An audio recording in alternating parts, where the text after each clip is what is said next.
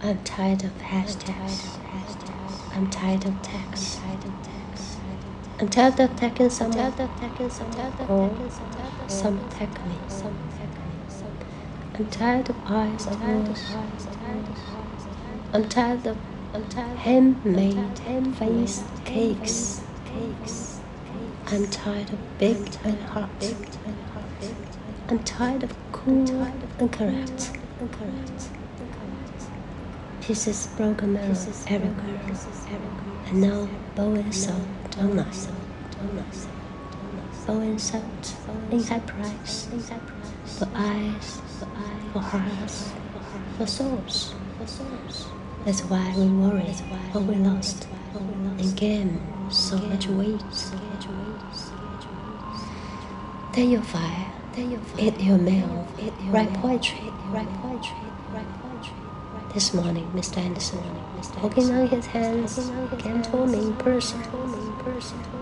Mr. Andersen still couldn't text anybody who has a decent cell phone.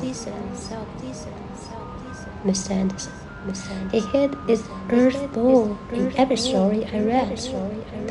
His stories so sad. Few people loved him. He wrote them in the fire where he burned himself.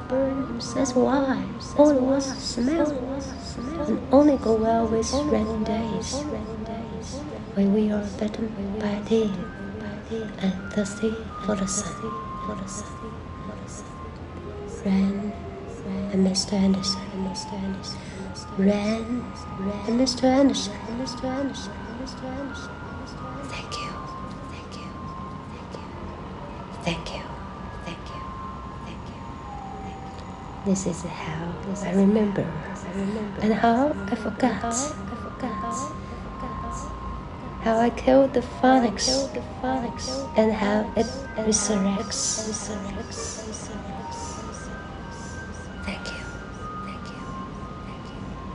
Thank you.